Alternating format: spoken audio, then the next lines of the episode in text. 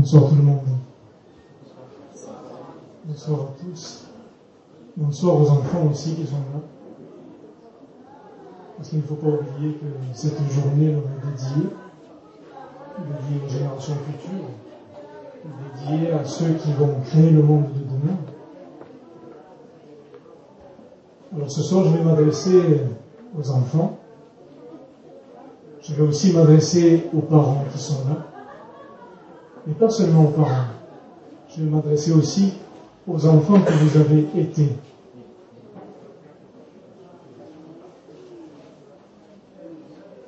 Il est important de comprendre aujourd'hui qu'il y a une grande période de changement qui s'opère en ce moment. Une période incroyable. Je dirais une nouvelle humanité qui émerge. Pour que cette nouvelle humanité émerge pleinement, il est important d'élever les consciences de chacun, d'élever notre part d'amour, d'élever notre part de responsabilité vis-à-vis de l'humanité, vis-à-vis de tout ce qui nous entoure et vis-à-vis de nous-mêmes. Pour ce faire, il est important aussi que certaines mentalités puissent changer et que certaines formes d'éducation puisse changer. Jusqu'à aujourd'hui, on a donné à l'être humain une forme d'éducation qui le maintient dans certaines croyances de lui-même. Une éducation qui lui fait avoir la conscience de peut-être 5% de qui il est et qui limite l'être humain dans son évolution. C'est-à-dire que chaque enfant que vous avez été chaque enfant en devenir sont formatés à être limités dans leur vie, dans leur croyance et dans une certaine forme de personnalité qui est créée. Je vais être simple et clair, vous allez comprendre très vite. Lorsque vous êtes à l'école, vous avez été à l'école, vous avez été des enfants. La première chose qu'on vous fait dans vos éducations, on vous donne une note à l'école. Cette note-là que vous allez recevoir va définir tout le cours de votre vie. Pourquoi? Eh bien tout simplement parce que lorsqu'on vous donne une note, cette note va créer le personnage que vous êtes. Cette note va créer les identifications et les comparaisons. C'est-à-dire va vous positionner dans une échelle de valeur de vous-même. C'est-à-dire que l'enfant reçoit une note et il va commencer à se comparer au camarade qui a eu une note meilleure ou moins bonne. Il va se comparer s'identifier aux parents qui lui disent cette note elle n'est pas bien. Tu auras une mauvaise vie ou une meilleure vie si tu as telle ou telle note, tel ou tel résultat. L'enfant va prendre ça comme une vérité. Donc il va s'identifier à ses camarades. Il va se comparer il va grandir avec cette forme de comparaison.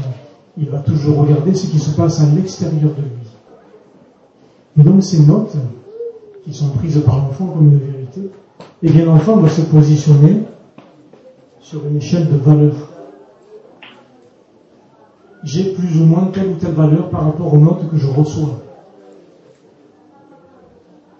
Je m'identifie aux camarades, je m'identifie aux professeurs, à mes parents, qui sans doute ont la vérité. Donc l'enfant, qu'est-ce qui va se passer? L'enfant, il n'a pas les mêmes objectifs que les parents. Souvent, les parents lui disent, il faut que tu aies de bonnes notes pour réussir. Vous l'avez déjà entendu, ça, certainement. Mais l'enfant, lui, il va vouloir réussir pour une chose. Non pas pour réussir dans le sens où les parents le souhaitent, mais réussir tout simplement pour être aimé par ses parents.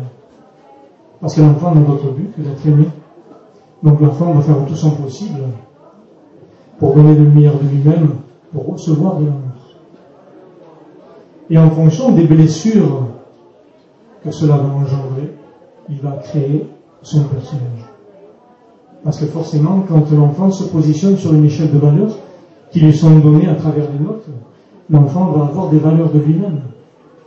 Dire je suis meilleur que ou je suis moins bien que. Et de ce fait, Il se positionne dans une échelle de valeur et il va commencer à avoir une image de lui-même, à considérer qu'il a telle qualité ou tel défaut. Ces qualités ou ces défauts viennent de la comparaison et de l'identification à ce qui est extérieur lui-même. Et donc l'enfant, la plupart du temps, pour la plupart d'entre vous en tout cas, vous construisez une vie en fonction de ces identifications, de ces comparaisons. L'être humain passe son temps à se comparer à ce qui est extérieur à lui, au lieu de regarder ce qui est en lui déjà, de regarder cette part divine qui est déjà à l'intérieur. Parce qu'à la base, quand vous venez au monde, vous avez tous cette connaissance universelle, toute cette part divine qui s'exprime pleinement, cette connaissance infinie. Et l'éducation qui est proposée à l'être humain va tout simplement étouffer cette part divine et limiter l'être humain dans ce qu'il est. Alors en tant que parent, c'est sûr que les parents se positionnent en tant que supérieurs, entre guillemets, par rapport à l'enfant.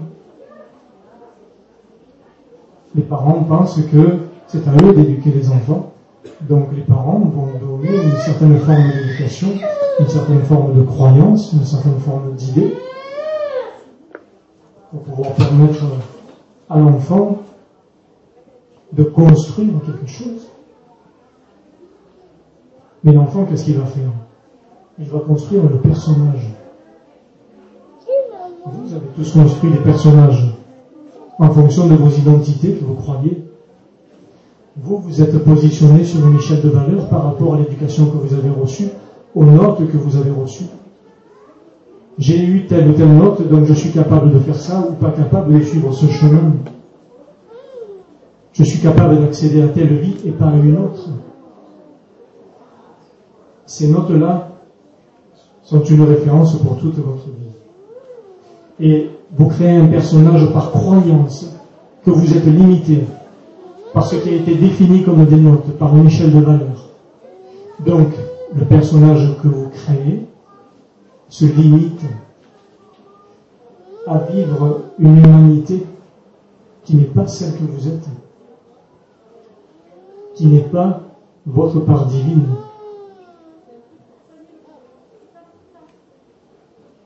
Vous allez grandir avec des idées de vous-même, des croyances, des défauts de vous-même. Parce que ces échelles de valeur, ces identifications et ces comparaisons vous ont fait penser que vous avez tel ou tel défaut, telle ou telle capacité, telle ou telle valeur. Mais ces défauts, ils sont créés par quoi? Ces défauts ne sont pas ce que vous êtes en vérité. Ces défauts sont quelque chose qui est identifié dans la société actuelle, quelque chose qui est extérieur à vous-même. Ces défauts sont une identification à ce qui est extérieur, une comparaison. Pour qu'il y ait un défaut, il faut qu'il y ait une comparaison à quelque chose d'extérieur. Mais ces défauts ne sont pas qui vous êtes. Il faut comprendre qu'il est important pour les enfants, qu'il est important de, maintenant dans cette période de changement, de leur donner d'autres valeurs. Et non plus de les identifier ou de les comparer et ne plus favoriser ce positionnement sur des échelles de valeurs qui sont simplement dans la matérialité, dans des croyances limitantes.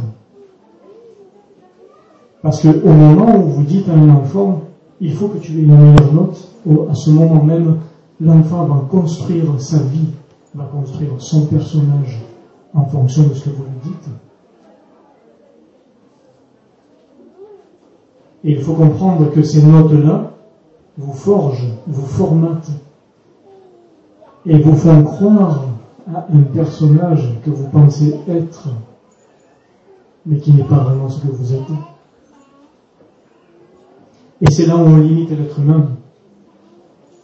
C'est-à-dire tout simplement que ces formes d'éducation-là ont été mises en place de façon quelque peu volontaire pour pouvoir limiter l'être humain dans la matière, pour pouvoir lui permettre de croire à 5%, 10% peut-être de qui il est, mais qui ne permettent pas à l'être humain d'accéder à sa part divine, à sa part créatrice illimitée. C'est ça qu'il faut comprendre aujourd'hui. C'est ça qu'il faut comprendre pour que les générations de demain puissent s'exprimer pleinement et créer ce nouveau monde qui émerge en ce moment. Que les enfants puissent comprendre qu'ils ne sont pas des êtres limités, avec des personnages qui sont forgés par les notes qu'ils reçoivent et par des croyances que vous leur inculquez aussi, puisque vous ne faites que leur inculquer ce que vous-même vous avez intégré pendant vos formes d'éducation. Et c'est quelque part un schéma qui se répète. Aujourd'hui, il faut comprendre que ces enfants ne sont pas des enfants limités comme vous pensez qu'ils sont.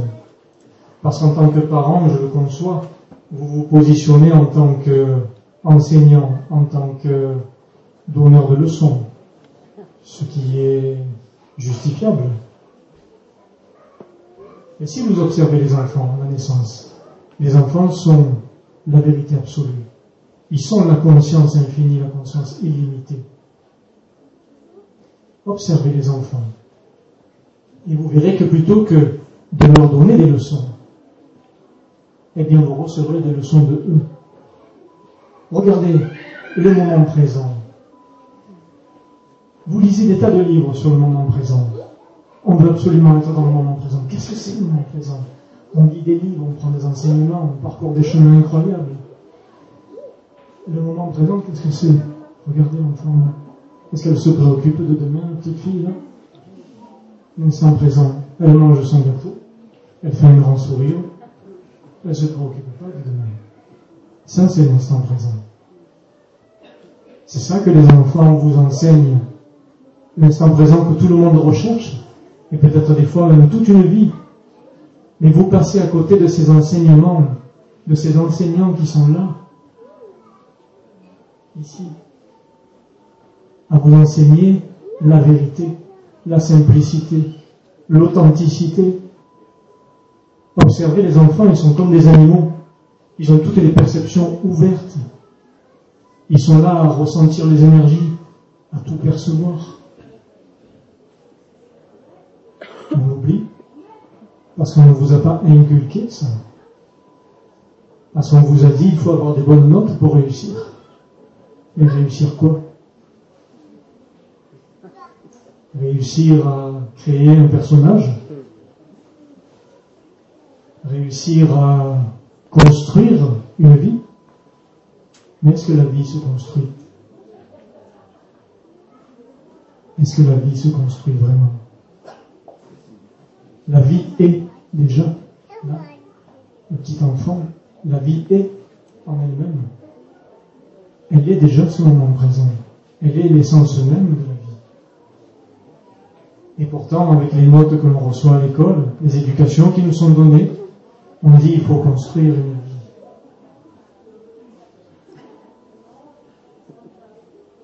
Et ces notes vous poursuivent. Selon les notes que vous avez reçues dans votre enfance, selon ce que les enfants vont recevoir aujourd'hui, eh bien, qu'est-ce qui va se passer? Qu'est-ce qui se passe?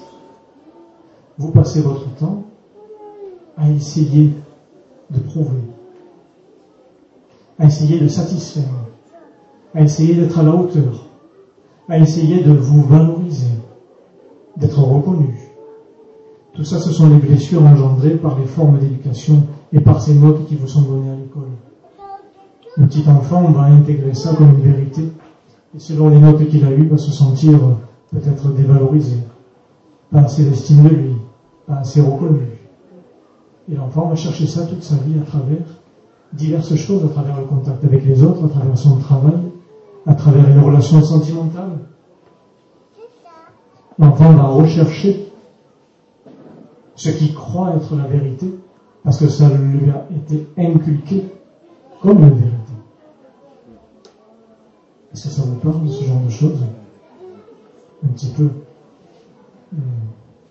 Un petit peu beaucoup. Je vois des sourires qui se dessinent, ça vous parle.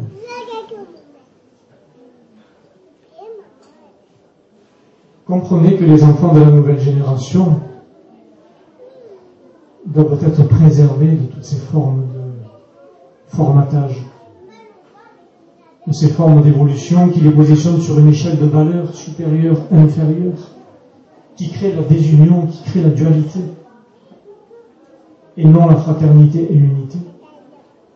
Parce que ces échelles de valeur, ces notes qui leur sont données, créent la dualité, créent la division à l'intérieur d'eux-mêmes, créent la confrontation à ce qui est extérieur. Ce sont les deux fléaux de l'humanité, les deux plus grands fléaux de l'humanité à mon sens. C'est ma vérité. Identification et comparaison. Ces deux choses-là sont les fléaux de l'humanité. À partir du moment où vous vous identifiez à quelque chose d'extérieur à vous-même, ou que vous vous comparez à quelque chose d'extérieur à vous-même, ça veut dire que vous ne regardez pas qui vous êtes vraiment. Ça veut dire que vous ne vous connectez pas à votre part divine. Et ces formes de comparaison aux camarades, aux, aux parents, aux professeurs, à la société, au milieu professionnel, au milieu social, toutes ces formes de comparaison et d'identification créent une chose chez l'être humain, la souffrance. Et uniquement la souffrance. Le petit enfant qui va essayer de faire bien pour euh, satisfaire ses parents et pour recevoir de l'amour, eh bien il va essayer de faire ça toute sa vie. S'il ne conscientise pas qu'il regarde uniquement à l'extérieur de lui-même alors qu'il a la vérité en lui. Alors ce qui va se passer, c'est que tout simplement.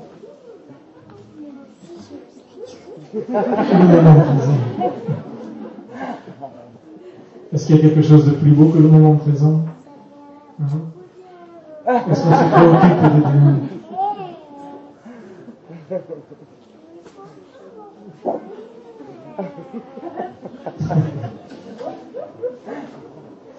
Voilà comme il faut que vous soyez.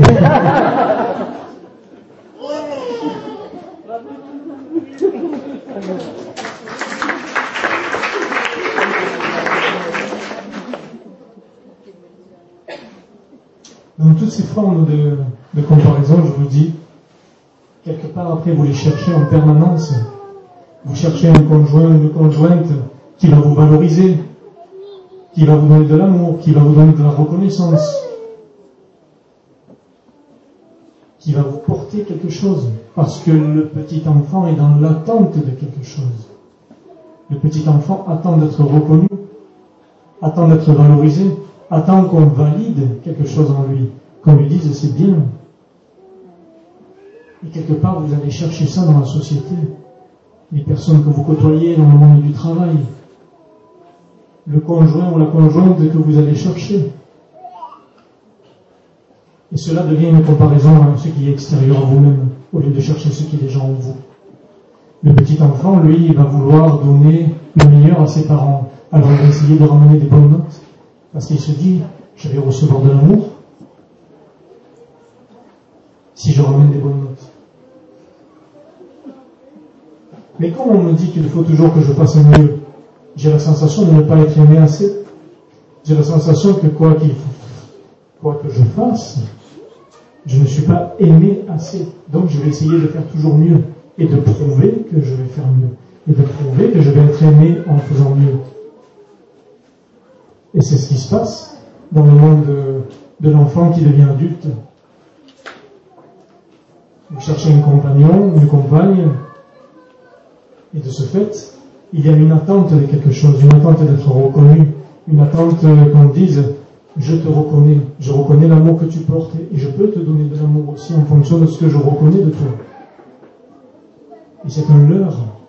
C'est un leurre parce que l'enfant que vous avez été et qui a grandi cherche l'amour à l'extérieur de lui-même alors qu'il est déjà porteur de ça. Vous êtes déjà porteur de cet amour, cet amour inconditionnel, cet amour universel qui n'est pas à l'extérieur de vous. Vous êtes tous porteurs de cet amour, de cette lumière qui est là. Seulement les enfants qui en sont porteurs, vous en avez été porteurs, vous êtes toujours les porteurs de ça, dans ces formes d'éducation, cet amour, cette lumière infinie, est quelque peu étouffée par ces formes de croyance, par ces formes d'identification, de comparaison, d'échelle de valeur. Et c'est comme ça que vous construisez vos vies. C'est comme ça que vous regardez tel chemin à prendre et non pas tel chemin parce que vous pensez que vous êtes assez capable pour prendre tel chemin mais pas assez pour un autre.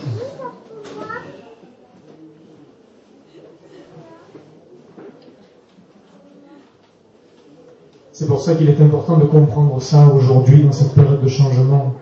Il est important de comprendre que toute l'éducation que vous donnez à vos enfants, c'est ce qui va forger leur croyance de eux-mêmes.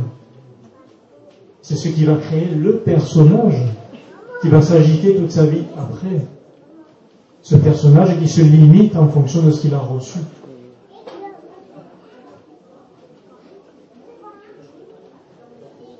Comprenez que les enfants reçoivent tout, perçoivent tout. Quand vous avez vous-même des souffrances, quand vous avez des choses non résolues à l'intérieur de vous, quand vous avez des croyances limitantes ou des périodes que vous n'avez pas résolues dans votre vie, les enfants absorbent ça sous forme d'énergie. Puisqu'à la base, tout ce que vous avez vécu, toutes vos souffrances, vos blessures ne sont que de l'énergie que vous emmagasinez tout au long de votre vie. C'est ce qu'on appelle le karma. Le karma est une accumulation d'énergie, tout simplement. Les enfants perçoivent ces formes d'énergie que vous portez en vous, toutes vos souffrances, et ils les absorbent aussi. Donc c'est important de pouvoir aussi être dans l'inquiétude, de pouvoir trouver votre propre chemin à l'intérieur de vous et non pas à l'extérieur de vous. je vais vous montrer à quel point les, enfants absorbent des choses de vous concrètement. J'ai été amené à, côtoyer de nombreuses personnes à travers le monde côtoyer des médecins qui ont pu valider certaines choses qui ont été vues. Je prends l'exemple d'un petit enfant, un exemple très marquant d'un petit enfant qui était à San Francisco et qui était très malade, qui avait euh, de l'eczéma partout sur le corps. Et ce petit enfant avait 11 mois, il était en train de dépérir, il ne mangeait plus, il ne dormait plus, il pleurait tout le temps parce qu'il souffrait de ça. Et les parents l'avaient fait voir à plusieurs spécialistes aux États-Unis et euh, il n'y avait aucune solution. L'eczéma revenait en permanence et quoi que puissent faire les médecins, cet eczéma s'estompait un petit peu puis revenait de plus en plus fort. Donc on m'a demandé de, regarder un petit peu ce qui se passait. Et en me connectant l'esprit du bébé, je me suis aperçu qu'en fait, lui, il absorbait une énergie extérieure lui-même. Tout simplement, l'énergie de son papa qui avait certaines souffrances non résolues. C'est-à-dire que le papa, en fait, était dans un contexte, il avait été muté aux États-Unis, il avait un contexte où on lui avait donné un challenge de gérer une entreprise euh, très puissante aux États-Unis. Et ce papa avait eu une grosse blessure de dévalorisation dans son enfance. Son père l'avait inculqué de façon à ce qu'il soit toujours plus performant. C'était jamais assez bien. Tu dois toujours faire mieux. Tu dois toujours être plus performant. C'est pas assez bien. Je suis pas content de toi. Il faut des meilleures notes. Ça vous parle, c'est un petit peu. Hmm. Et donc, le papa avait ses, blessures de ne jamais faire assez bien. Qu'est-ce qui s'est passé dans, cette, euh, dans ce challenge, dans cette nouvelle entreprise qu'il gérait Eh bien, il avait peur en permanence de ne pas être à la hauteur. Peur de ne pas satisfaire les besoins de l'entreprise. Il avait beaucoup d'angoisse, beaucoup de peur, beaucoup de stress. Il se disait, si je perds mon poste, si je ne suis pas à la hauteur, je vais peut-être perdre ma maison de fonction. Peut-être que ma femme va me quitter. Peut-être qu'elle va me laisser. Parce que je ne suis pas à la hauteur. Peut-être que je vais tout perdre. Peut-être que je ne vais plus voir mes enfants. Il avait un stress tellement immense. Les émotions tellement fortes. Et comme les émotions ne sont que de l'énergie, puisque tout n'est que de l'énergie, eh bien, ce papa émanait son énergie en permanence. Et comme les enfants sont très ouverts, ils ont les connexions ouvertes comme les animaux, de la même manière que les animaux, l'instinct ouvert. Et ils captent tout. il capte l'énergie des arbres, il capte l'énergie de chaque personne, il capte l'énergie de la terre.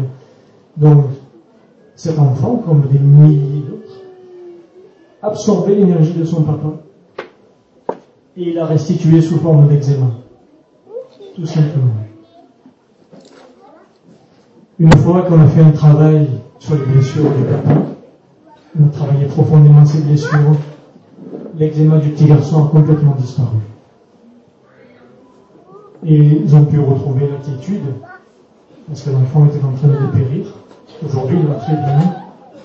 C'est un, petit garçon. Donc vous voyez à quel point des blessures portées par l'enfant qui grandit, qui devient adulte, peuvent être reproduits, peuvent être transmis à travers les générations. Parce que tout n'est que de l'énergie et tout est reproduit à l'identique, tout est, je dirais, un héritage énergétique.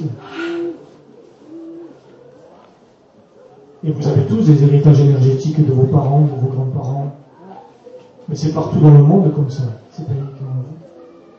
J'ai fait des essais avec des gens partout dans le monde où j'ai demandé à des gens d'écrire leurs blessures sur des papiers. Des blessures qui sont liées aux formes d'éducation qui sont reçues par l'être humain. Eh bien, on s'est aperçu qu'à l'autre bout du monde, dans plusieurs pays, les gens écrivaient les mêmes choses sur les papiers. Les gens avaient quasiment les mêmes blessures, engendrées par les mêmes formes d'éducation. Je vous laisse imaginer ce que ça fait au, niveau collectif. Puisque tout n'étant que de l'énergie, les blessures n'étant que de l'énergie aussi, ces blessures émergent au niveau collectif. Et l'humanité porte la même forme d'énergie. C'est pour ça que l'humanité en partie souffre aujourd'hui des mêmes maux, des mêmes choses. Et aujourd'hui, il est temps d'élever sa conscience sur le fait que tout ne se passe pas à l'extérieur de vous, mais uniquement à l'intérieur de vous. Toutes les blessures que vous pensez avoir, ou toutes les blessures que vous risquez de donner en héritage à vos enfants, sont uniquement à l'intérieur de vous.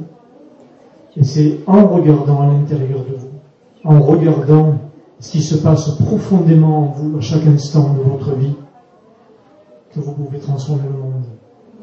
Pourquoi? Parce que lorsque vous regardez à l'intérieur de vous, vous ne vous comparez plus à quelque chose d'extérieur. Vous ne vous identifiez plus à ce qui est extérieur à vous-même. Et vous faites le véritable chemin, celui qui est vers vous-même. À partir de ce moment-là, vous vous reconnectez à votre être divin. Vous pouvez voir vos blessures profondes sans pour autant accuser les circonstances externes, accuser votre éducation, accuser le compagnon ou la compagne de vous donner des blessures, mais uniquement en regardant ce qui se passe en vous. Et c'est justement en regardant en vous que vous pouvez transformer cette énergie de blessure. Et de ce fait, comme tout est de l'énergie, une fois que vos énergies se transforment, une fois que vous vous reconnectez à cet être divin que vous êtes, cet être illimité, cette énergie forcément émane de vous et a des répercussions dans le monde entier. Et je dis bien dans le monde entier. Parce que toute l'énergie que vous émanez, l'énergie accumulée à travers vos karmas, que ce soit des karmas dans les vies antérieures ou des karmas de votre enfance aujourd'hui, eh bien ces énergies que vous accumulez émanent de vous en permanence et ont des répercussions sur l'humanité en permanence, à chaque instant. Tout ce que vous émanez a des répercussions sur le monde. Lorsque vous êtes en colère, vous émanez une énergie de colère, vous nourrissez des formes de colère dans le monde. Lorsque vous êtes en conflit avec vos parents, avec vos enfants, avec votre famille, eh bien toutes ces énergies de conflit nourrissent des conflits déjà existants dans le monde. Ce sont des énergies qui se retrouvent, qui s'accumulent qui s'amplifient. C'est de ça dont il faut être conscient aujourd'hui. Le changement du monde ne se fait pas par certaines personnes pas nécessaire d'attendre sagement que ça se passe. Le changement du monde commence à l'intérieur de vous, à l'intérieur de ce que vous êtes profondément, et non pas à l'extérieur. Vous êtes les acteurs du monde de demain. Vous êtes les créateurs du monde de demain par les énergies que vous émanez en permanence. Et c'est pour ça qu'il est bon de résoudre vos blessures, de regarder vos blessures, ces identifications, ces comparaisons qui vous font penser que vous êtes tel ou tel personnage, qui vous font penser que vous avez tel ou tel défaut. Pourquoi il est essentiel de conscientiser tout ça et de transformer tout ça en vous Parce que ça permettra aux générations futures, justement, de ne pas recevoir les héritages de vos blessures. Et justement, par le fait que vous résolvez vos blessures, par le fait que vous travaillez profondément en vous, vous favorisez le changement du monde.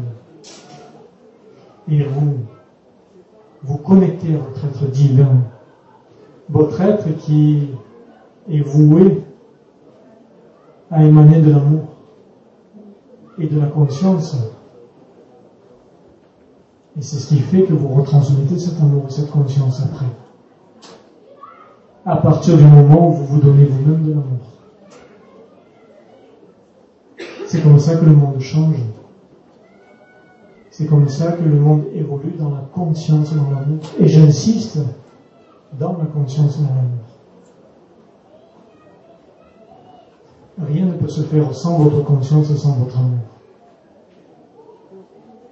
Et c'est pour ça qu'il faut être conscient de ce que vous donnez en héritage à vos enfants, de l'éducation que vous donnez à vos enfants, des croyances que vous donnez à vos enfants. Quelquefois, par erreur, par reproduction, on se dit on va donner le meilleur à l'enfant, on va lui expliquer qu'il faut donner le meilleur de lui-même. Mais c'est pas ça le bon chemin. Pas dans la matérialité en tout cas. Parce que l'enfant, lui, porte déjà ce meilleur de lui-même, c'est-à-dire cet amour, cette lumière et cette conscience. Et c'est ça qu'il est bon de mettre en avant chez l'enfant. C'est ça qu'il est bon de faire émerger pleinement en lui et ne pas le limiter par des notes, par des identifications, des comparaisons, par des échelles de valeurs qui vont le faire positionner dans une croyance de lui-même qui va le limiter toute sa vie. C'est ça qu'il faut offrir aux générations de demain. À ces enfants qui sont les héritiers de ce qui se passe en ce moment. Et c'est de votre responsabilité d'offrir tout ça à ces êtres. Je dis ces êtres parce que ce sont des êtres divins. Les enfants sont des de Dieu, des parts du Créateur. Ils viennent avec cette pureté Ils viennent avec cette innocence, cette vérité, cette simplicité, cette authenticité. Et c'est à vous de préserver précieusement tout ça, de préserver ce qu'ils sont. C'est à vous de nourrir ce qu'ils sont, ces petits êtres qui sont des parts de Dieu, des parts du Créateur.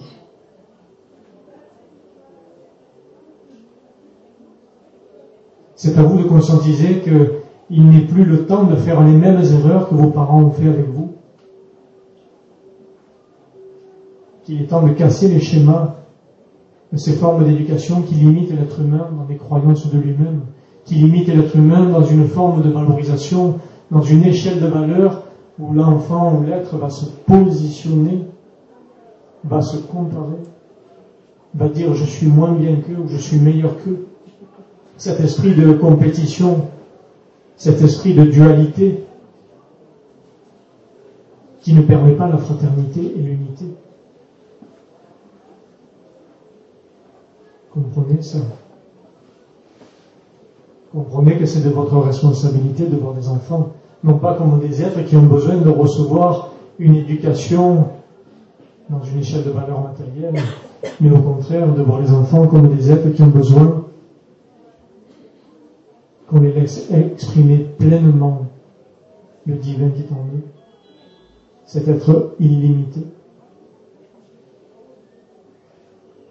C'est comme ça que les choses changent. C'est comme ça que le monde de demain évolue dans l'illimité, dans l'unité, dans la fraternité, et non plus dans la dualité, dans la division, dans la désunion. Parce que dès lors qu'un enfant reçoit une note, il y a une division en lui. Comprenez-le. Vous recevez une note aujourd'hui, il y a division avec l'être qui a reçu une meilleure note que vous. Il y a une dualité en vous. Il y a une forme de comparaison qui émerge.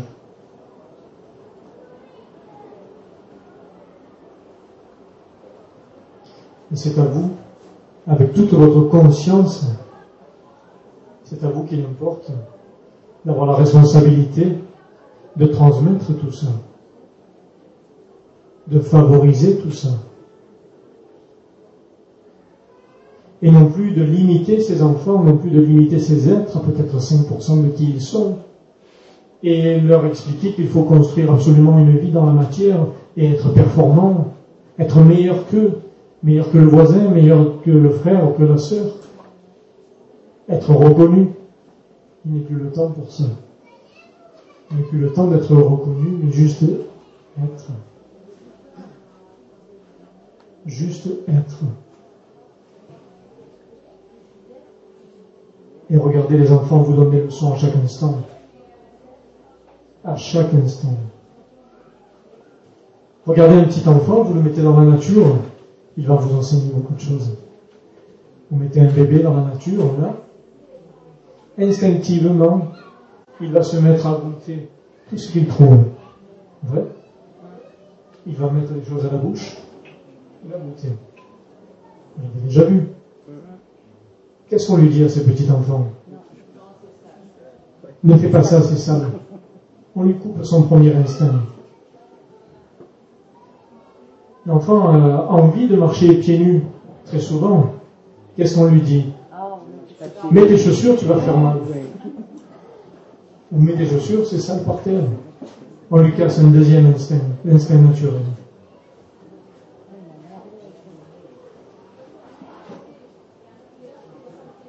Très souvent, on casse l'instinct naturel de l'enfant dans tous les aspects de son entièreté.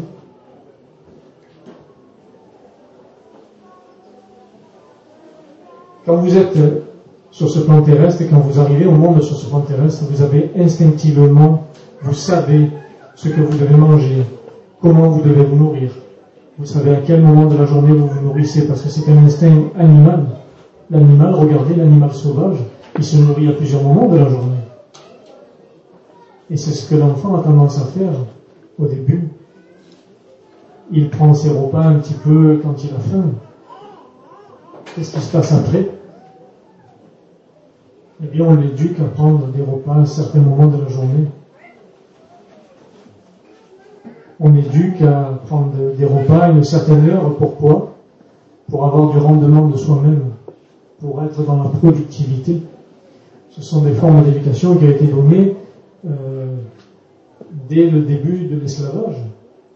De dire on va se nourrir à telle ou telle heure, et après, le reste du temps, on va travailler. Et on que ça, l'enfant.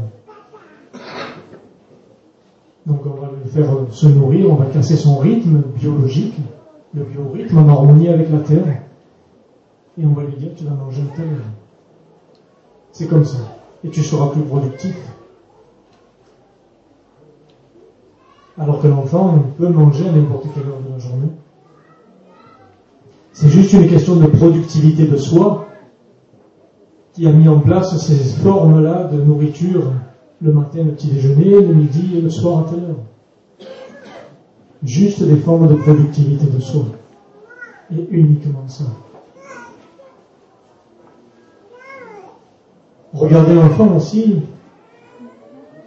Il sait instinctivement ce qu'il a besoin pour manger en quantité.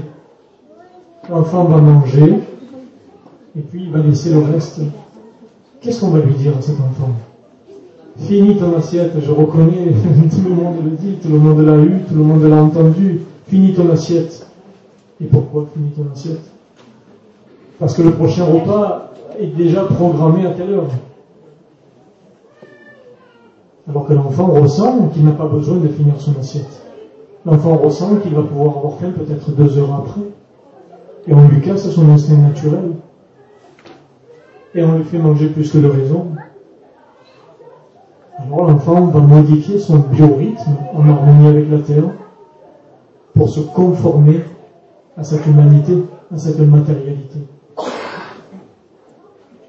C'est pareil quand un enfant est malade, regardez un petit peu. L'enfant est malade instinctivement, tout comme les animaux, il ne va pas manger. Regardez un animal quand il est malade, il ne mange pas. Il va s'isoler dans un coin, il ne mange pas parce qu'il va se purifier. Les enfants, c'est pareil. Quelquefois, l'enfant est malade, il ne va pas vouloir manger. Et qu'est-ce qu'on lui dit? Il faut que tu manges parce qu'il faut prendre des forces. Mais l'enfant a l'instinct de se purifier, tout comme les animaux. Et on reproduit ça après dans les hôpitaux. Quand euh, quelqu'un est malade, même quand vous êtes malade à la maison, vous sentez le besoin de ne pas manger, quelquefois. Mais les médecins disent il faut manger pour prendre des forces. Alors qu'instinctivement, vous avez le besoin de vous purifier. Parce que la maladie passe par une purification. les enfants savent tout ça. Les enfants le ressentent profondément.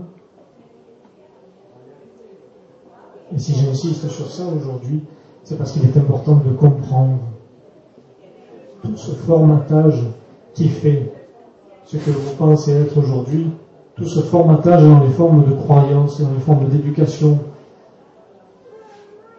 qui fait de l'humanité ce qu'elle est aujourd'hui. C'est à vous de prendre conscience de ça. C'est à vous de prendre conscience de tout ce qui vous est inculqué et qui vous maintient dans une échelle de comparaison à ce qui est extérieur à vous-même. Réfléchissez sur ça. Réfléchissez de la manière dont vous menez vos vies. Réfléchissez de la manière dont vous êtes positionné dans vos contextes sociaux, professionnels, familiaux, sentimentaux.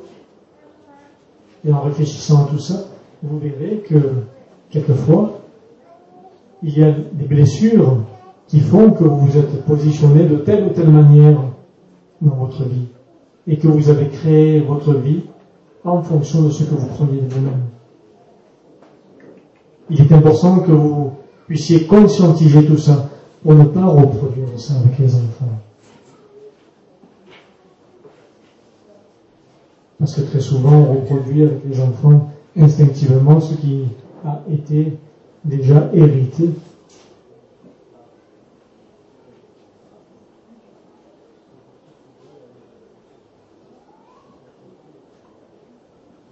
Ce nouveau monde qui se dessine ne peut se faire que grâce à votre conscience,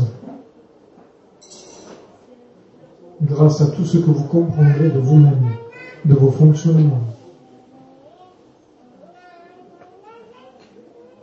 et aussi en observant les enfants. Les enfants qui vous donnent des leçons sur la vie, des leçons incroyables. Les enfants qui peuvent vous enseigner ce que vous cherchez dans les livres, ce que vous cherchez profondément à résoudre. Les enfants peuvent vous transmettre ça, ne serait-ce qu'en les observant. Et c'est à vous aussi de pouvoir changer votre regard sur les formes d'éducation qui leur sont données et peut-être leur donner d'autres valeurs. Peut-être leur permettre de comprendre qu'il n'est pas nécessaire de s'identifier à une note et que cela n'est peut-être pas important pour le reste de la vie. Que ce n'est peut-être pas ça la vérité. Qu'il y a d'autres valeurs.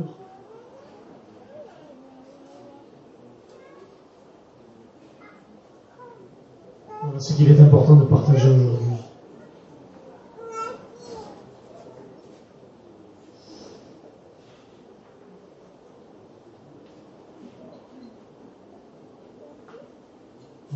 À quelques questions si vous le souhaitez.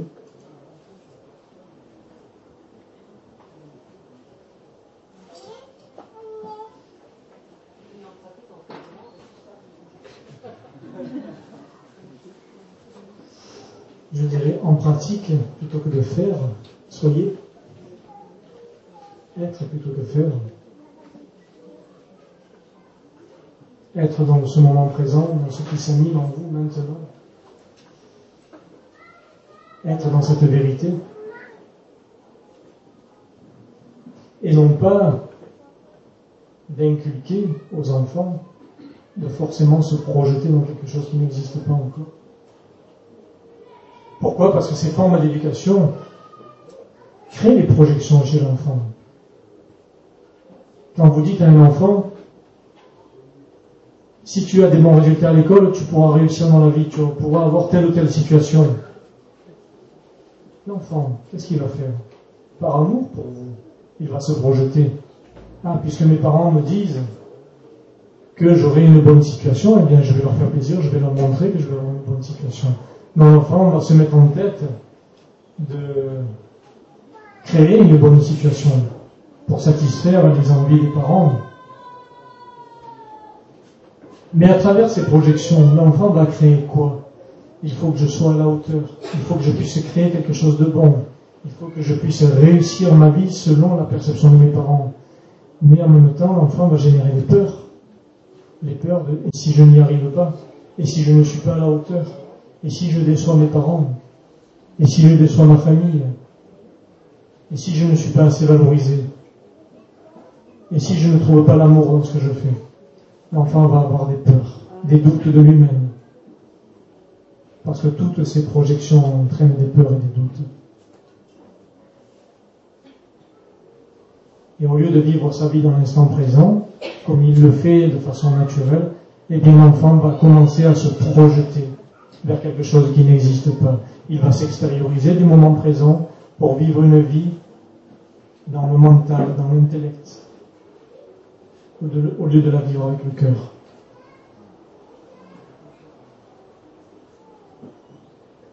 Et vivre avec des peurs, vivre avec la peur de ne pas y arriver, vivre avec la peur de décevoir les parents, vivre avec la peur d'être différent des autres, vivre avec la peur de ne pas être accepté par la société. Est-ce que vous comprenez tous ces mécanismes?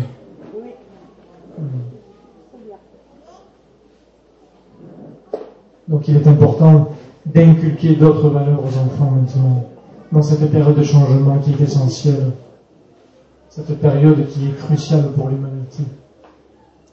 Il est essentiel d'inculquer d'autres valeurs aux enfants et de comprendre aussi les mécanismes que vous avez mis comme un automatisme.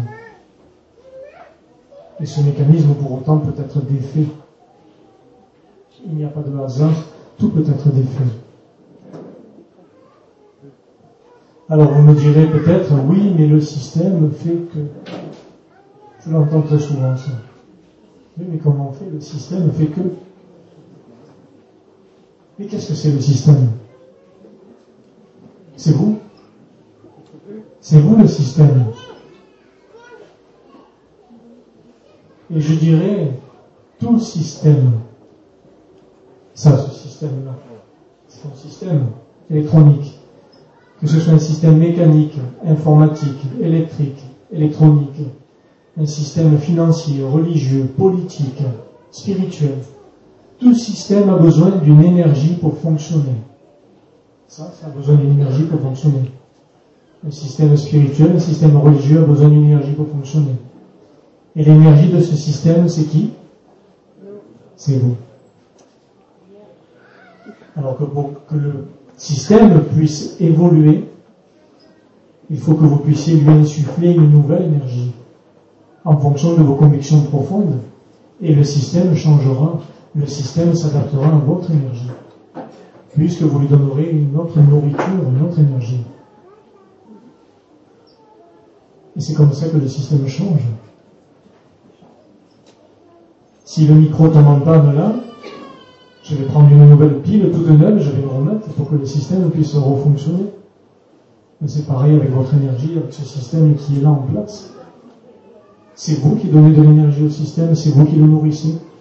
Et c'est vous qui avez la capacité de le transformer, de le faire évoluer. Parce que vous êtes l'énergie de ce système. Comprenez-le? Il n'y a pas de fatalité, il n'y a pas de résignation à avoir dans ce système qui est mis en place. Parce que le système dépend de votre énergie. Le système dépend de vos formes de pensée, de vos formes d'émotion, de vos sentiments, de vos intentions, de vos actions, de vos modes de consommation.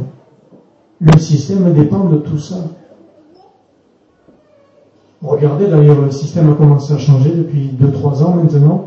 On voit de plus en plus de nourriture bio, de nourriture saine, de nourriture sans produits chimiques. Pourquoi? Parce que vous avez conscientisé que ce n'était pas bon et vous avez commencé à vous alimenter différemment. Vous avez commencé à conscientiser qu'il y avait une meilleure nourriture à vous apporter. Et de ce fait, le système s'est adapté et on voit de plus en plus émerger des supermarchés bio, des petits magasins, des petits producteurs locaux qui font bio. Vous avez été les facteurs de ce changement. Mais c'est pareil pour tout. Le système s'adapte à vos modes de consommation, à vos modes de pensée, à vos modes d'intention, à votre énergie. Tout simplement. Il n'y a pas de hasard. Le système évolue en fonction de votre demande, en fonction de tous ces modes-là, en fonction de ce que vous êtes.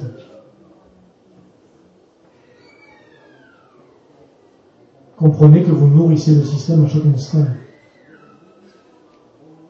et y compris le système éducatif, puisqu'on est là quand même pour parler de ça. Donc si vous voulez que le système se transforme, donnez une autre impulsion au système. Donnez-lui une autre forme d'énergie et il évoluera en fonction de votre évolution. Ça se passe déjà en ce moment, puisque vous êtes tous ici.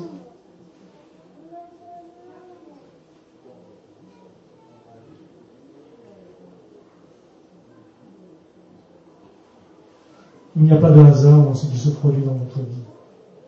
Il n'y a pas de hasard dans les choses que vous rencontrez, dans les choses que vos enfants rencontrent.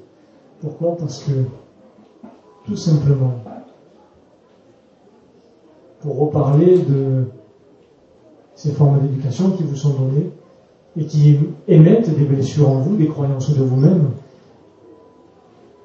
des croyances de dévalorisation, des croyances de manque d'amour, des croyances de non-reconnaissance, eh bien, il n'y a rien de hasard ce que vous rencontrez dans votre vie, c'est que lorsque vous portez ces blessures-là et qui ne sont pas conscientisées, l'univers vous remet sur votre chemin des expériences pour vous mettre face à ce que vous avez à conscientiser, ce que vous avez à résoudre. L'univers ne fait que répondre à votre énergie. Je dis ça, c'est important pour l'avenir des enfants. Je vous explique tout simplement. Très souvent, j'entends quelqu'un me dire, venir, je comprends pas, j'ai des relations sentimentales et je rencontre toujours le même genre de personnage. C'est pas possible, je n'ai pas de chance. Telle personne, c'est toujours le même personnage et je souffre je suis pas heureux. J'ai la poisse. J'entends souvent ça je n'ai pas de chance. Eh bien non. Si l'univers vous propose ces expériences-là, c'est parce que vous êtes porteur de certaines souffrances et qu'il est à même de les résoudre. Si vous êtes, par exemple, porteur de manque d'amour, manque de valorisation, eh bien l'univers va vous faire rencontrer des personnes qui vont vous mettre face à vos blessures, parce que vous êtes porteur de ces énergies de blessures. Une fois que c'est résolu, L'univers ne répond plus à votre énergie. L'univers répond à l'énergie que vous émanez, cette nouvelle énergie que vous émanez. Et vous ne réitérez plus les mêmes expériences. Et ça évitera de dire, je comprends pas, je fais toujours les mêmes choses, je rencontre toujours le même genre de personnage. C'est important de comprendre ça. De comprendre ça pour l'avenir, pour les enfants, pour ce monde qui est en train d'émerger, ce monde nouveau. C'est important de comprendre tout ça. Comprendre que dans l'absolu, tout n'est que de l'énergie. Et toute énergie répond à toute énergie. Il y a une interaction entre chaque énergie. Vous, l'énergie que vous émanez, l'énergie des arbres, l'énergie de la terre, l'énergie des animaux, l'énergie des enfants, tout est en interaction. Et toute énergie que vous émanez, que vos enfants émanent, a des répercussions directes sur la terre et sur tout ce qui s'y trouve. Donc c'est important de conscientiser tout ça. C'est important de conscientiser ce que vous donnez à vos enfants aussi. C'est important de conscientiser que ce que vous allez donner en héritage à vos enfants, c'est ce qui va définir le monde de demain.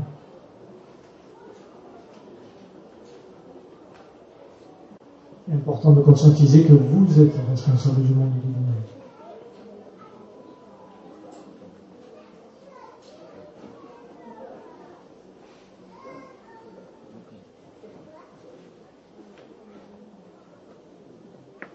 Je vais m'ouvrir à certaines questions si vous en avez. Ne soyez pas timide, on est là pour partager. Comment tu vois le monde de demain? Aussi beau que cette journée que nous venons de partager. Dans la bienveillance, dans l'amour, dans le respect de chacun, dans la compréhension, dans le don, dans la fraternité, dans l'ouverture, dans le cœur. Et j'ai confiance, j'ai foi en l'être humain. J'ai foi en ce qu'il est. J'ai foi en l'amour de l'être humain. J'ai foi en ce que vous êtes. J'ai foi en vous. J'ai foi en vos enfants. Ayez foi en vous-même?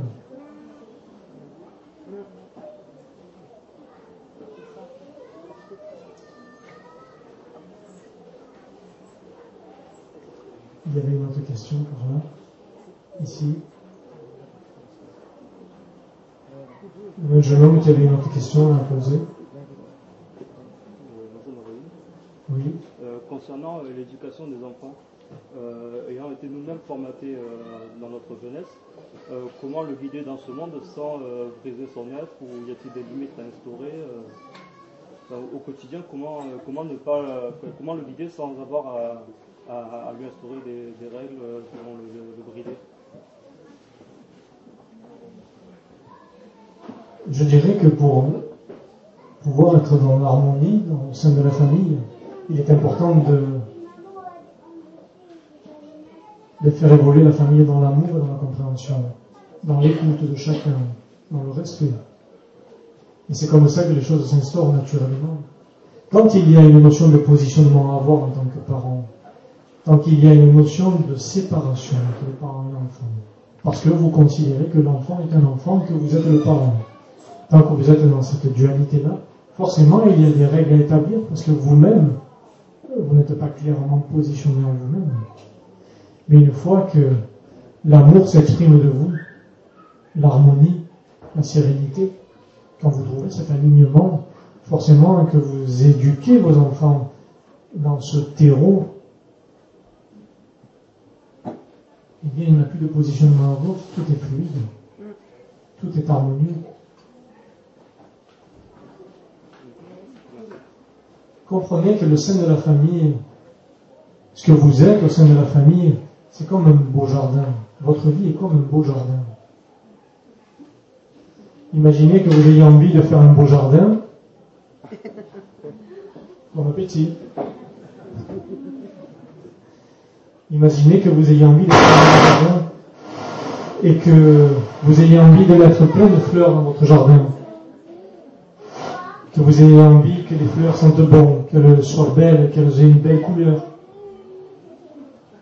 Qu'est-ce qui est le plus difficile? Est-ce que vous pensez que c'est de planter les graines qui est le plus difficile? Est-ce que vous pensez que c'est d'arroser les graines qui est le plus difficile? Non. Ce qui est difficile, c'est ce qui ne se voit pas. C'est ce qui est en vous. Qu'est-ce que c'est le plus difficile Avant même de planter les graines, avant même de choisir les fleurs que vous allez planter, eh bien, c'est de travailler la terre, de retourner la terre, de la nettoyer, d'enlever les cailloux, de la purifier, de l'alléger, de la tamiser, d'enlever tous les parasites, les mauvaises herbes, les cailloux qui vous empêcheraient de planter ces graines. Qu'est-ce que c'est tout ça? Eh bien, c'est la, purification de tout ce que vous êtes. Votre jardin intérieur, vos souffrances, vos émotions, vos blessures, c'est ça qu'il est important de nettoyer.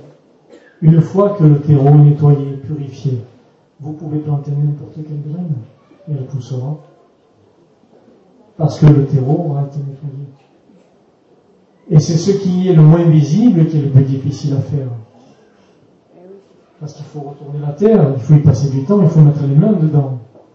Hein, ça fait mal. Il faut prendre les outils. Et après, c'est tellement simple quand la terre est purifiée, de juste planter la graine et l'arroser. Je pense que ça serait mieux d'enrichir la terre plutôt que de la nettoyer. Alors je dirais, avant de l'enrichir, il est important de la nettoyer. Parce que même si vous enrichissez la terre, une terre où il y a des ronces, une terre où il y a des cailloux, une terre où il y a des parasites, vous pourrez l'enrichir, mais ce que vous allez apporter ne va pousser que par, à travers ce qui y est déjà dans la terre. Et peut-être que le fait d'enrichir la terre, s'il y a par exemple des ronces qui sont des blessures, vous allez porter de l'anglais à la terre, et bien ça va aussi faire émerger les ronces, qui vont se nourrir aussi de ces choses-là. Il est important d'abord de purifier la terre et après de l'enrichir.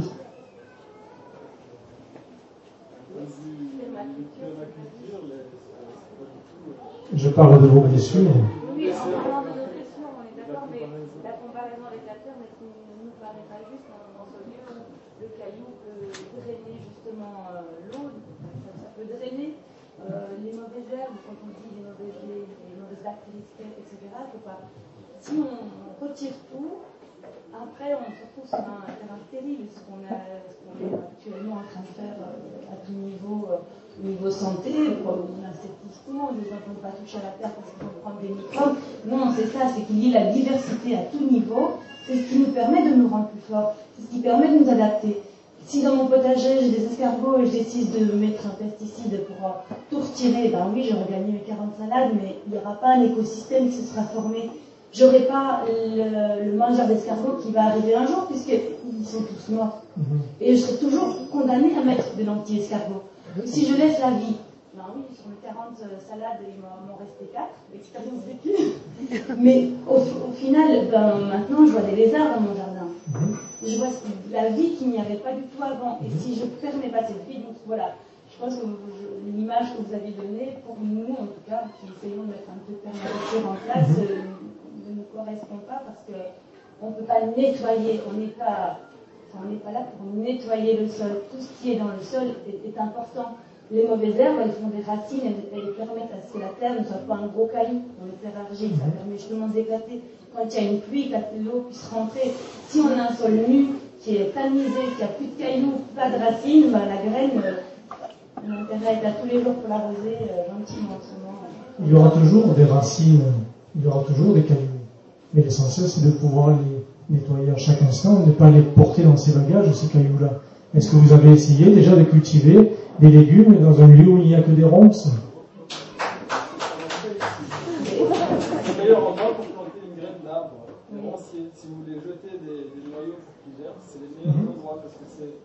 là que se forme la forêt, c'est la limite entre la terre nue et la forêt. C'est des systèmes de régénération, les plantes, euh, les plantes euh, primaires euh, qui, peuvent pousser en plein soleil, toutes les mauvaises herbes, tous les chardons, les ronces sont les, premières étapes de la régénération d'une forêt qu'on a les boisés, il n'y a pas de désert sur Terre, très très peu. Ils ont tous été créés par notre activité de nettoyage et de sélection.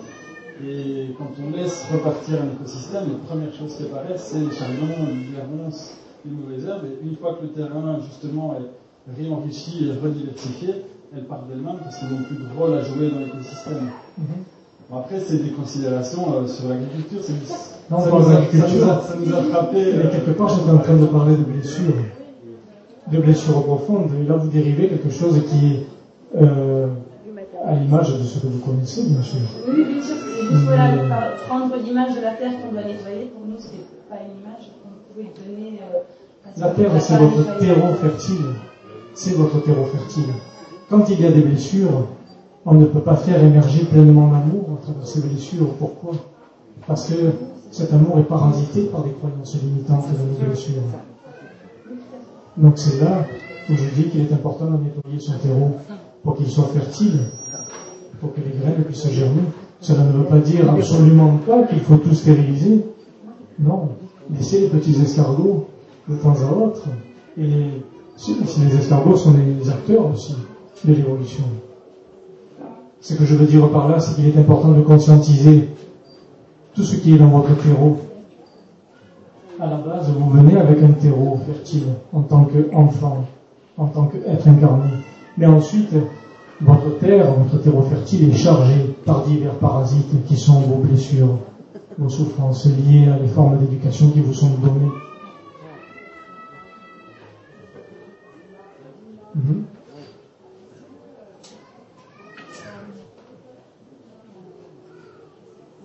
Question, c'est euh, est-ce que les blessures, finalement, ne nous aident pas à évoluer? Bien sûr que si. Quand je dis euh, nettoyer ces blessures, ça veut dire qu'il faut les conscientiser, mais elles sont là pour faire évoluer votre entièreté. Si vous n'êtes pas conscient de vos blessures,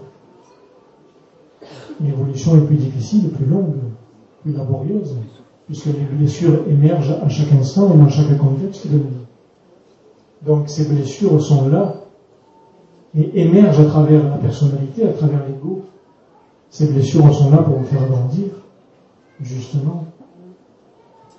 Elles sont là pour vous faire conscientiser vos modes de fonctionnement, vos modes de comparaison, vos modes d'action, votre croyance de vous-même. Ces blessures sont des alliés. L'ego est un allié pour faire évoluer votre part divine. Donc il ne faut pas dire, moi je ne veux plus avoir de blessures, je ne veux plus avoir d'émotions négatives. Parce que là vous vous leurrez, bien sûr. L'être qui dit je ne veux plus avoir d'émotions négatives se leurre, puisque nous sommes avant tout humains. Donc vivre cette humanité pleinement, mais la vivre en conscience. En conscience de ce qui vous traverse à chaque instant, en conscience de ce qui émerge de vous à chaque seconde. Et lorsque vous prenez conscience de vos blessures, eh bien vous pouvez les remercier parce qu'elles permettent à votre âme d'évoluer pleinement. Et c'est comme ça que l'évolution se fait. Lorsque vous prenez des blessures comme quelque chose de douloureux, que vous accusez vos blessures même, que l'être humain se lamente sur ses blessures, il n'y a pas d'évolution possible puisque ces lamentations sont de la nourriture pour les blessures. Mais lorsque vous les voyez, lorsque vous les identifiez, lorsque vous comprenez que ces blessures sont là, eh bien déjà vous faites le travail sur vous. À partir du moment où vous avez conscientisé que vous avez telle ou telle blessure, le travail a déjà commencé. C'est ça qu'il faut comprendre. Partout dans le monde, l'humanité a quasiment la même blessure. Oui. Euh, Est-ce que vous pourriez dire euh, que soigner ses, enfin, conscientiser ses propres blessures, Conscientiser ses propres blessures, c'est en partie euh, conscientiser les blessures du monde. Bien sûr, complètement. Vos blessures intérieures sont liées aux blessures du monde. Et le monde n'est que le reflet de ce que vous êtes à l'intérieur. Donc à partir du moment où vous conscientisez vos blessures et que vous faites la démarche de vous libérer de ces blessures, et bien quelque part vous libérez le monde, vous favorisez la guérison du monde. Oui.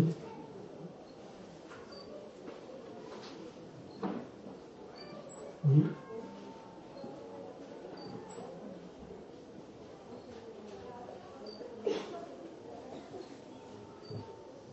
Vous l'humanité euh, avait la même blessure, quasiment euh, la même blessure que la Terre.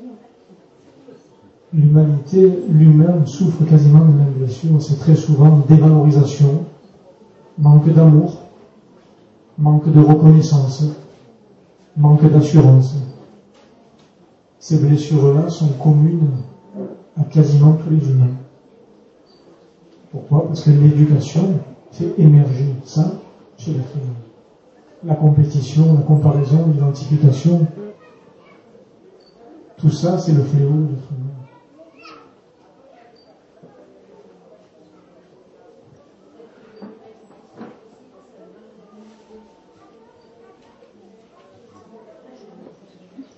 Vous disiez Moi, je disais peut-être l'humanité elle souffre aussi parce qu'elle manque d'humilité.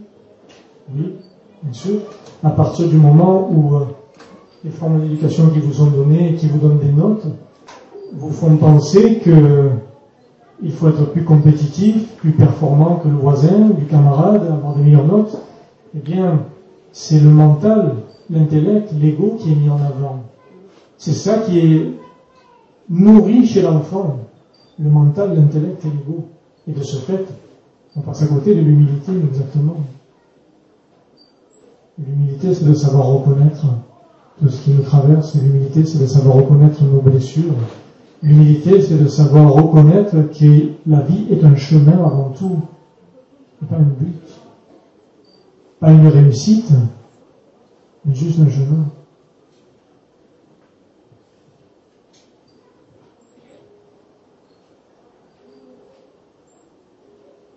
Je ne sais pas quel est le temps qu'il me reste.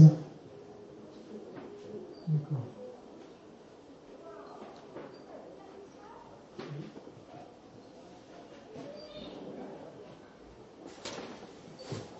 Justement, à propos du temps, euh, sur ce chemin-là, peut-être qu'il faut déjà accepter de laisser l'espace pour pouvoir conscientiser, pour euh, voilà, prendre conscience de tout ça. Il faut déjà accepter de se confronter à ça, laisser le vide un petit peu, euh, pas le, enfin, le vide, pas dans un sens négatif, mais l'espace, voilà, pour que justement on puisse euh, faire le chemin de conscience, etc.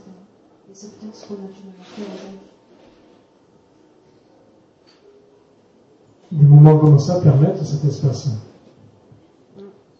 C'est pour ça qu'il est important de favoriser ces moments de partage. Important de partager dans cette fraternité-là. Important de créer ça, de favoriser ça. Pour pouvoir justement partager, pour pouvoir unir cette énergie. Mais cet éveil de conscience se fait autant individuellement que collectivement. Intérieur, bien sûr. Favoriser des espaces intérieurs, oui, aussi, au sein de votre vie. Favoriser des espaces de présence à vous-même. Vraiment. Et non plus d'être affairé à être productif dans la productivité de cette société qui vous demande d'être productif. Donc favoriser des espaces pour vous-même, vous donner, je dirais, des espaces d'amour. Vous donner des espaces de bienveillance envers vous-même, de pouvoir vous faire le cadeau d'un certain moment de présence à vous-même dans la journée. De dire, je me pose ici et maintenant. Je me fais ce cadeau d'être en présence avec moi-même. Et non plus d'être à côté de moi-même.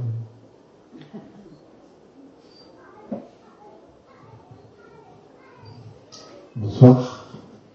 J'aimerais beaucoup avoir votre vision sur euh, la puissance actuelle des lobbies et donc euh, l'impuissance des politiques qui est de plus en plus euh, constatée et avouée.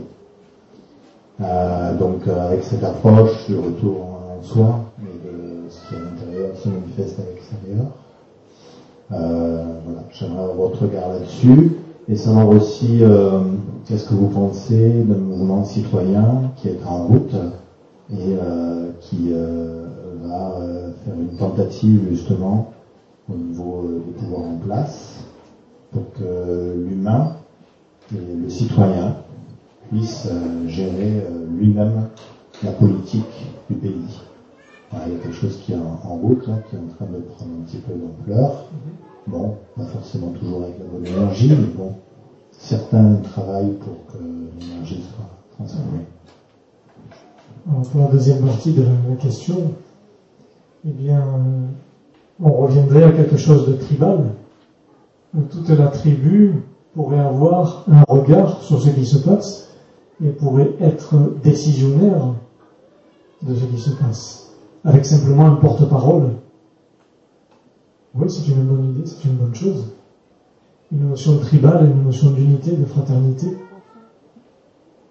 En ce qui concerne les lobbies, actuellement, au niveau politique, financier, religieux, j'ai dit quelque chose il y a quelques années déjà, il y a quatre ans de ça, et on, on riait un petit peu de ce que je disais.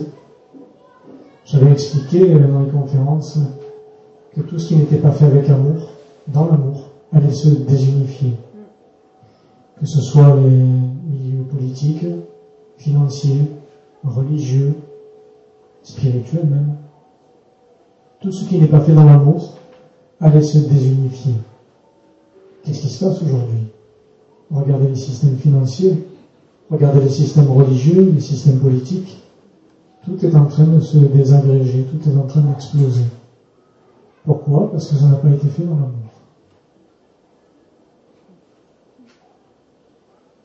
Et tout ce qui n'est pas fait dans l'amour est voué à l'échec. Que ce soit au niveau universel, au niveau personnel, tout ce qui n'est pas fait dans l'amour est voué à l'échec. Donc c'est en train de changer à ce niveau-là aussi. Des choses sont en train d'évoluer, de se transformer au niveau politique, au niveau religieux, au niveau financier. Tout est en train de se transformer. Et à un moment donné, je pense que même les gens de pouvoir ne pourront que suivre l'évolution de ce qui est en train d'émerger. Donc il est important de suivre vos propres convictions. C'est à vous qu'il appartient de suivre vos convictions et de les appliquer pour que ce mouvement puisse continuer à être, à être dans l'amour, à être dans l'harmonie, dans la fraternité.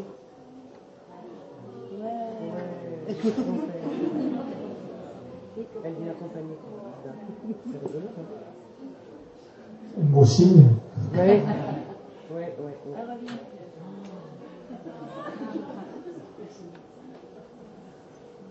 Un bel esprit qui est là, qui nous accompagne. Donc c'est important de pouvoir suivre vos convictions. Parce que c'est vous qui faites évoluer le monde à chaque instant. Et pas l'inverse. Mhm.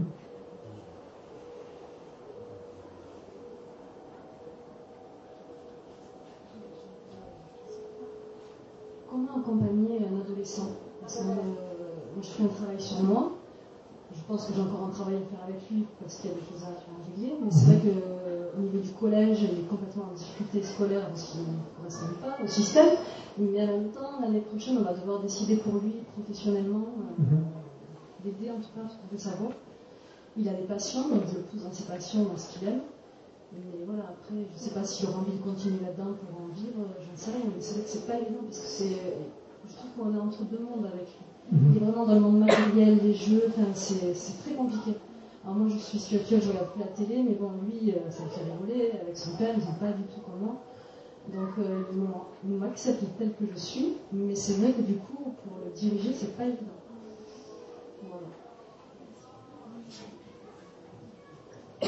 Vous êtes confronté à ça dès votre enfance? Quand vous êtes à l'école, les parents, les professeurs vous disent Qu'est-ce que tu veux faire plus tard? Les projections, qu'est-ce que tu veux faire plus tard? Mais l'enfant dit Moi, je ne veux pas être à plus tard, je ne sais même pas ce que c'est plus tard. J'expérimente la vie comme elle m'est présentée. Ce qu'il faut comprendre, c'est que votre adolescent est en train d'expérimenter la matérialité, son côté humain, mais en même temps est en dualité avec ce côté humain puisqu'il est confronté à quelque chose qui ne lui correspond pas, comme beaucoup d'enfants. Cette façon de, d'être éduqué, cette scolarité qui est difficile. Je vais vous donner un exemple d'un petit garçon qui, quand il a été confronté à ce monde de l'éducation, ce petit garçon se disait mais c'est pas normal, on nous donne des notes, on nous compare, on nous demande d'être productif, et ça ne me parle pas, ça ne résonne pas avec moi. C'est pas la vérité, ça. C'est pas la vraie vie, tout ça. Pourquoi on nous fait faire ça? Et je m'oppose donc à ça. Je n'ai pas envie de travailler, je n'ai pas envie de nourrir ça, ça ne me parle absolument pas. Pour moi, ce n'est pas la vérité. Donc je m'oppose aussi aux parents qui me font croire que c'est la vérité. Et le petit garçon a grandi, il a quitté l'école très tôt. Il ne s'est pas conformé à ses parents. Il a été en dualité, en désaccord avec ses parents, en désaccord avec le système, en désaccord avec beaucoup de choses. Parce qu'il disait, mais ce qu'on nous enseigne, ce n'est pas la vérité, et même ce que me disent mes parents n'est pas la vérité. Et ce petit garçon a été confronté à beaucoup de choses. Ce petit garçon a été mis de côté, mis à l'écart. On a dit à ce petit garçon qu'il ne réussirait jamais dans la vie. On lui a dit qu'il n'arriverait à rien. On lui a dit que ça ne pouvait pas être possible de vivre de cette manière-là. Ce petit garçon a été triste de tout ça. Mais il a continué à suivre sa vérité. Il a été triste de ne pas être compris. Triste que ses parents ne puissent pas le comprendre. Mais il a continué à, suivre ses convictions. Et ce petit garçon aujourd'hui, eh bien, il vous parle. Il est devant vous.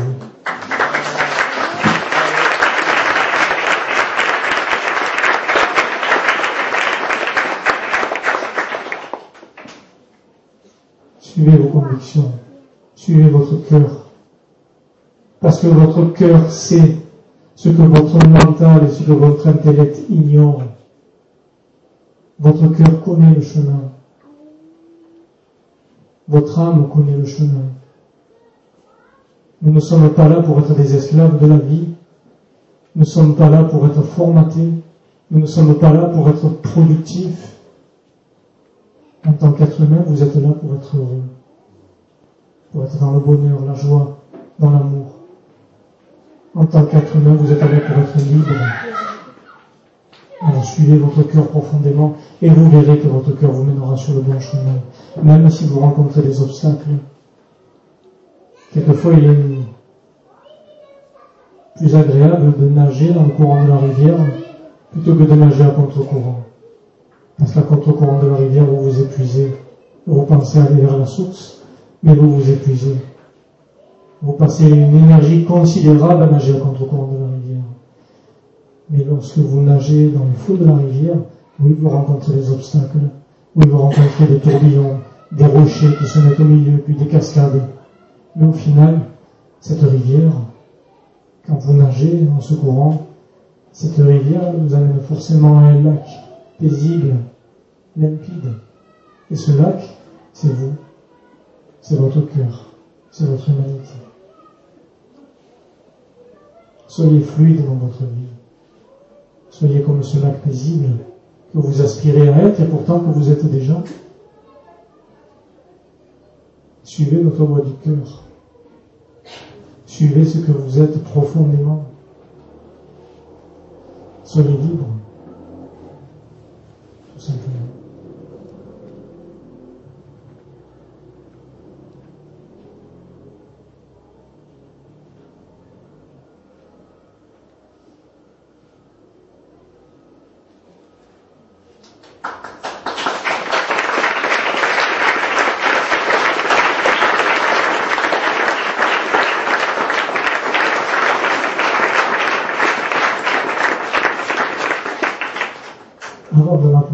Applaudissez-vous vous-même d'être ici.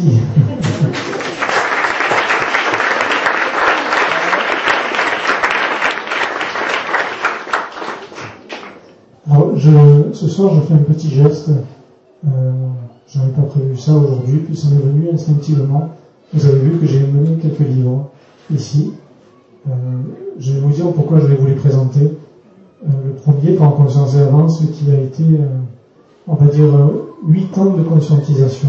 Pendant huit ans, j'ai fait un certain chemin de vie pour me détacher de la matérialité, pour me détacher du monde du travail que j'ai expérimenté pendant longtemps. Et pendant ces huit ans, je notais un petit peu toutes les conscientisations que j'avais. Et j'ai souhaité mettre ça en écrit pour en faire profiter, pour partager avec tout le monde. Donc c'est huit ans d'une partie de ma vie. Et ce livre a une particularité, c'est que quand vous avez des interrogations qui vous viennent dans la journée, vous ouvrez une page au hasard, et comme il n'y a pas de hasard, ça vous donne une réponse. Et le deuxième, euh, un même souffle a été très inspiré. C'était une période où je méditais un petit peu euh, euh dans un certain endroit du monde. Et euh, j'ai voulu donner mes convictions profondes. Je parle de la terre, je parle de ce que l'être humain a fait à la terre. Et je parle de comment transformer ces choses-là. C'est un hymne à la vie quelque part, c'est un même souffle qui est partagé. C'est, je dirais, un hymne à tout être, à toute chose qui est sur terre. J'ai voulu aussi le partager, c'était important, parce que ça faisait partie de mes convictions profondes, et puis on m'a demandé aussi de le partager. Je vous présente ces livres parce que ce soir j'ai décidé, j'en ai parlé avec Julien qui était d'accord, 30% euh, des ventes vont être reversées directement à l'école de ma vie.